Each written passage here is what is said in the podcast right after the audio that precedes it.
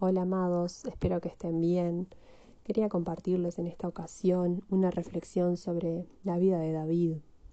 Y bien, cuando digo David creo que varias características de él pueden venir a nuestra mente.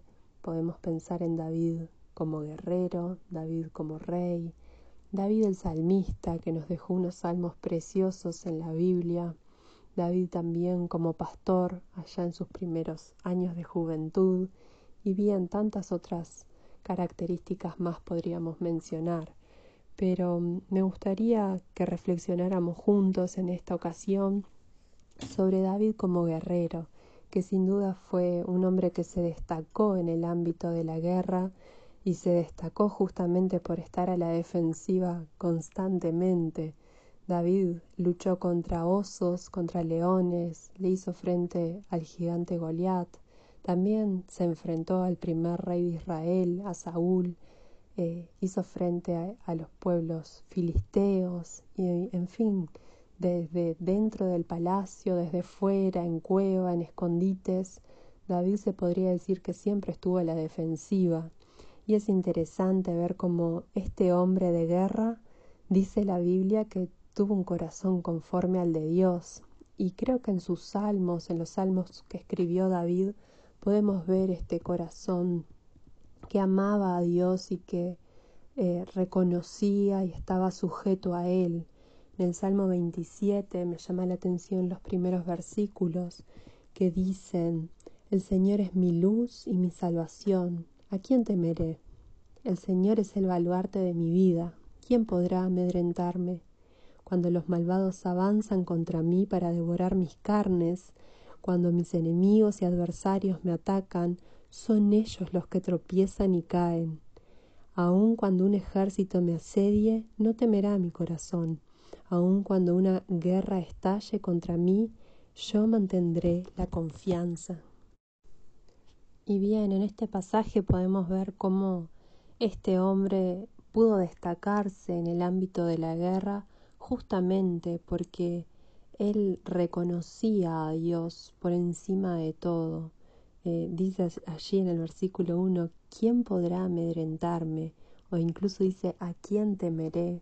Y qué lindo ver una confianza tan sólida en Dios, justamente minimizando todas aquellas cosas, hasta un ejército, como dice en el versículo 3, o una guerra, eh, que pueden parecer grandes, pero sin embargo cuando uno comprende o empieza a entender un poco más de quién es Dios, eh, todo empieza a hacerse más pequeño, ¿no?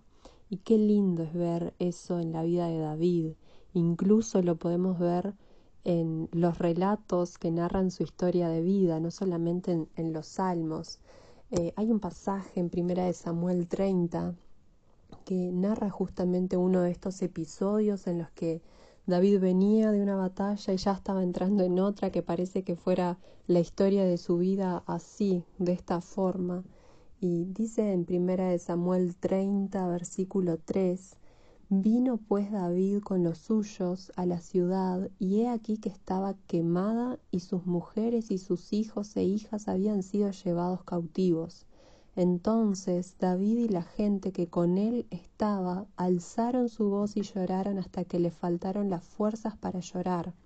Las dos mujeres de David, Ainoam, Jezreelita, y Abigail, la que fue mujer de Nabal, el de Carmel, también eran cautivas. Y David se angustió mucho porque el pueblo hablaba de apedrearlo, pues todo el pueblo estaba en amargura de alma, cada uno por sus hijos y por sus hijas. Mas David se fortaleció en Jehová su Dios. Y dijo David al sacerdote Abiatar, hijo de Ahimelech, Yo te ruego que me acerques el efod. Y Abiatar acercó el efod a David.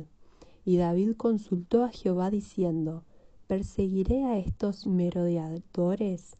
¿Los podré alcanzar? Y él le dijo, Síguelos porque ciertamente los alcanzarás, y de cierto librarás a los cautivos. Qué pasaje tan rico este que acabamos de leer, ¿verdad? Es interesante, es llamativo ver cómo este hombre de guerra, este hombre que estaba acostumbrado al enfrentamiento, cuando llega a su ciudad y ve lo que estaba pasando, ve que estaba todo quemado, ve que sus familiares, sus seres amados no estaban, él lo que hace no es salir a buscar otra guerra, salir a defenderse, salir a cobrar venganza, sino que llora.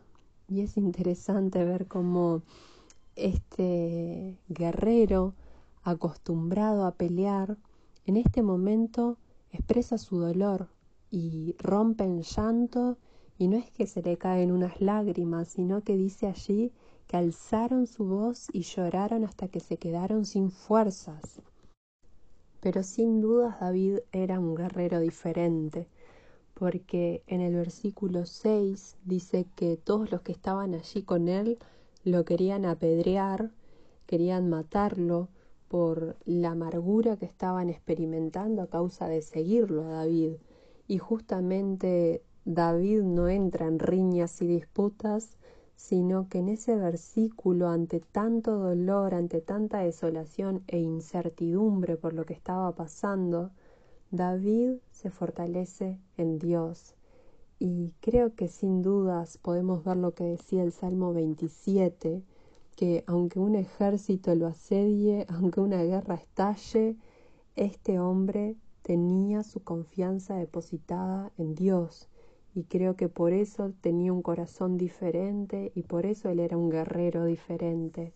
En el versículo 8 de 1 de Samuel 30, incluso David toma cartas en el asunto, pero esas cartas en el asunto no es salir a buscar a, a los que habían llevado a sus familiares, no es salir a buscar más guerra, no es salir a buscar venganza, sino que las cartas en el asunto que toma David es consultarle a Dios qué hacer.